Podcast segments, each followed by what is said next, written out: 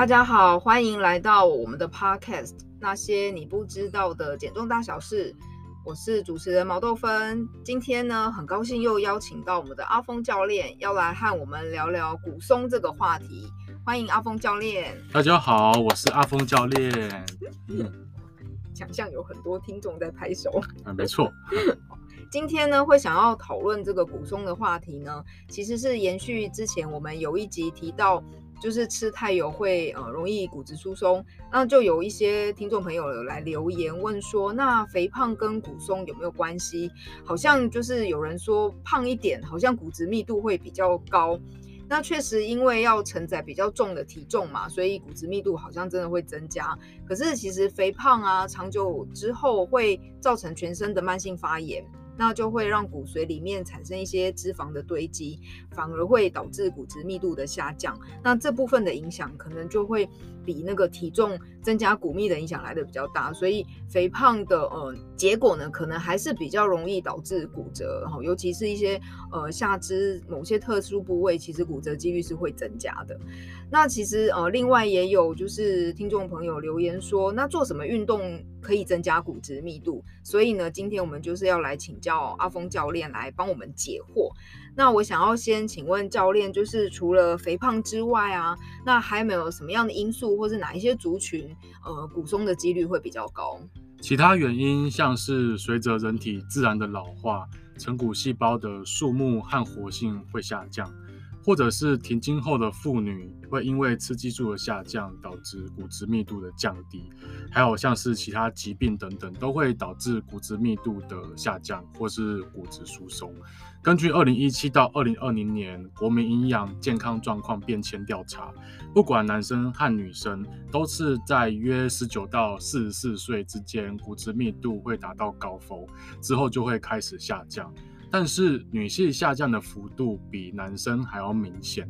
如果医师诊断骨质密度降低程度达骨质疏松的标准，就会增加髋部，也就是骨盆的部位，或者是脊椎体等部位骨折的几率，也会影响日常生活活动能力和生活品质。所以趁早保留或者是提升骨本是非常重要又紧急的。哎呦天哪，那我不就正好要开始走下坡的这个时候了吗？我、哦、还没还还年轻。谢 谢谢谢。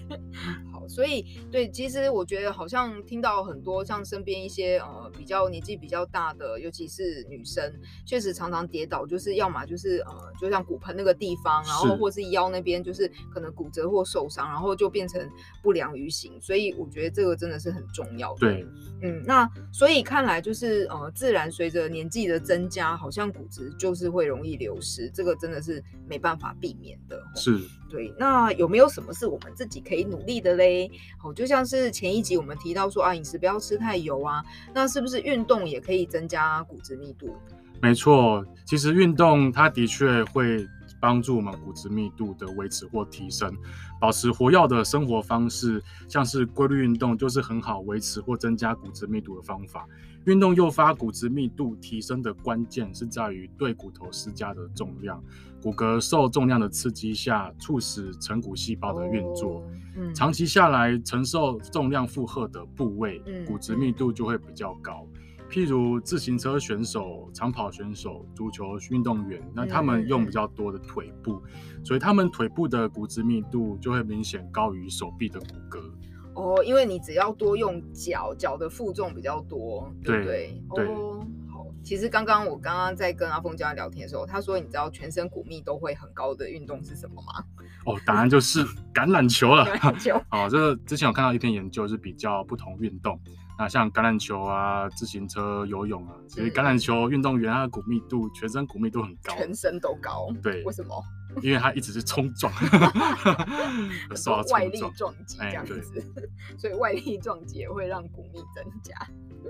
好，我们是不用在那边撞击，因为会不小心撞断，好不好？所以就是呃负重这件事情，就是对于呃增加骨质密度很重要。那这样子听起来，所以要负重，那运动的话，是不是一定要像那种重训才可以？重训当然是好方法，但是不要忘了自身的体重也是一种重量哦。举例来说，长期卧床的人，如果他本身可以下床走路，协助他下床慢走，对个体本身骨骼就是一种刺激。因此，不爱运动的骨质疏松患者，只要养成习惯，就算是简单的走路，长期下来也可以提升骨质的密度。哦，我懂了，就是说，如果说你本来就是有一点呃骨密不是很高的人，即使是走路这样子，其实对你就已经会有帮助。没错，没错。OK，好，那所以走路就可以，那很简单啊。那有没有说就是要呃走多久会比较足够？建议每周累积一百五十分钟的中等强度有氧运动，譬如说慢走、快走。脚踏车等等，嗯，嗯，每次三十到六十分钟。如果本身是太久没有运动，甚至可以每次低于三十分，自己按照情况做调整。嗯嗯，只要持之以恒，都有助于骨质密度的提升。嗯，不过要注意的是，如果身体已经习惯相同负荷了，骨质密度的提升效果也会趋缓。也就是说，我们也不能一直只有走路，对不对？没错，没错。好，所以其实身体就是这样，就不管你做什么运动，其实都很有可能就会适应了。那我们可能就要给他新的挑战，对不对？没错，没错。对，那所以我们就要就换别的运动。那教练有没有什么建议？就是我们可以换哪些运动比较适合？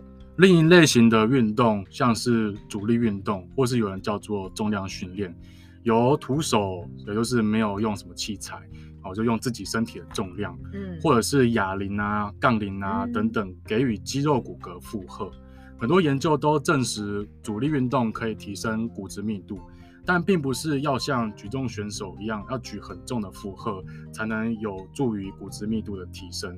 像是操作肌耐力的重量负荷、轻重量的负荷，就能有效增进骨质密度了。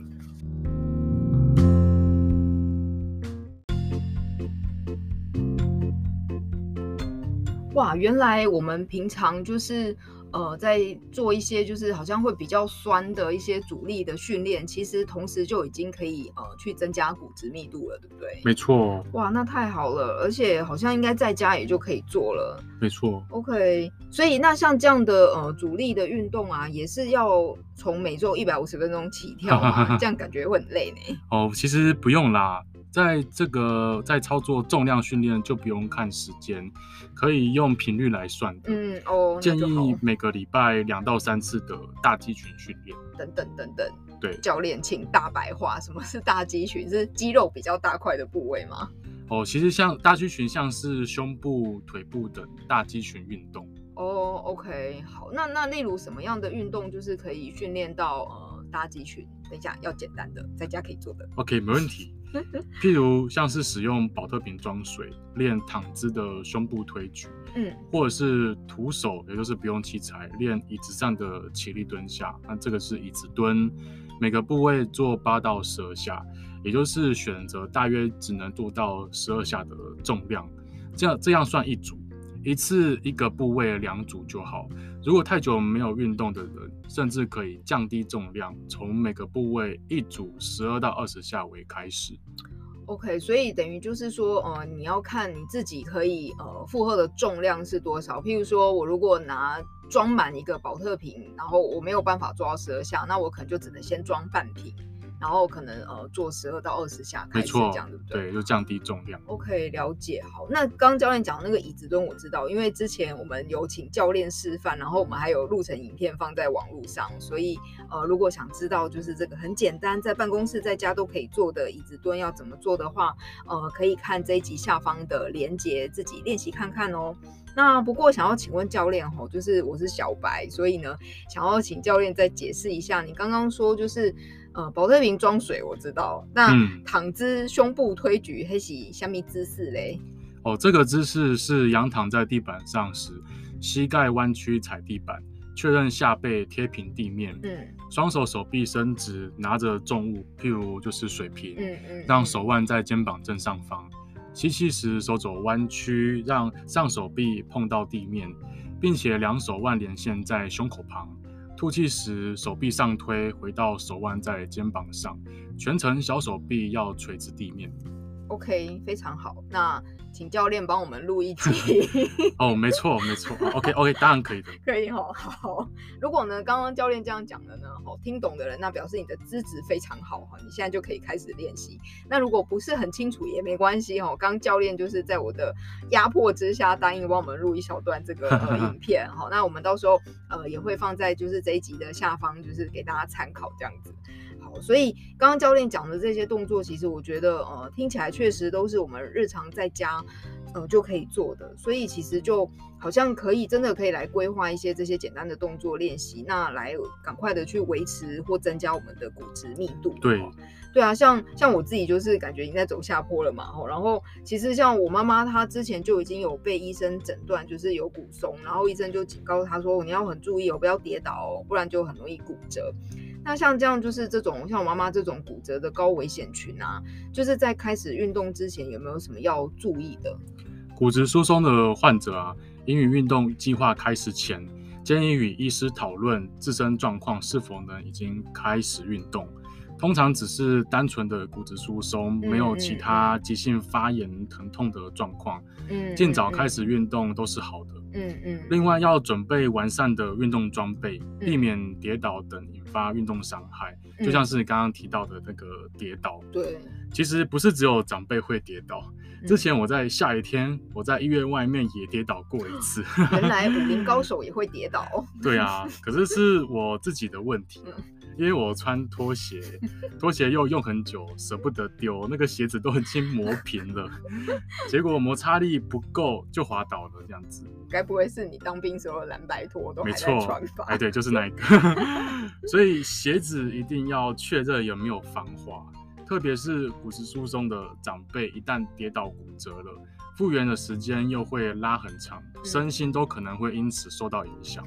真的，我觉得不能运动，或是说不要说运动，不能活动啊，然后就是担心跌倒这件事情，真的就是我觉得心情会很受到很大的影响。没错，对啊，所以就是呃配备啊，准备好就是哎防滑的鞋子啊，这些真的是蛮重要的。那呃这些运动建议的呃类别啊，就是呃教练有没有建议，就是从什么样的运动开始是最简单，然后最容易上手的？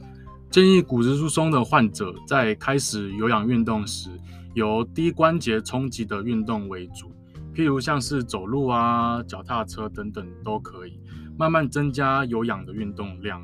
如果是做阻力运动时，务必确认动作的正确性，根据自身状况选择适当的重量，循序渐进才能避免二次伤害，拥有健康的骨头。如果动作上真的有困难，就要调整强度。做不清楚要怎么动作调整，或是怎么样确定强度的话，还是要找专业的教练帮忙。嗯嗯，对，所以呃，像你刚刚说的，就是哎，我们开始走路之后，那我们就可以还没有换动作之前，我也可以慢慢去，譬如说增加呃速度，或是拉长时间去增加运动量，对不对？对。OK，好。那所以确实在开始呃换到主力运动的时候，可能我们还是会有点担心动作不正确啊，或是不知道我们这样的重量适不适合。所以呢，还是建议要请专业的教练指导比较安全，对吗？对吗？没错，对，没错，帮你拉伸力。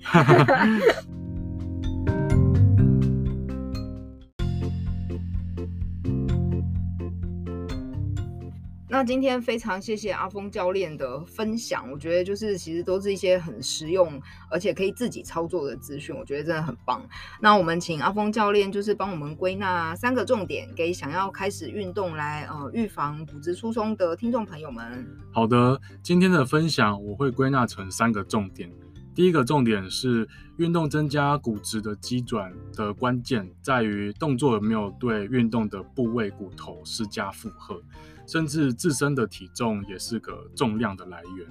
第二个是骨质疏松，只要跟医师确认能否开始运动，可以的话呢，应尽早开始，但是需要循序渐进来开始运动。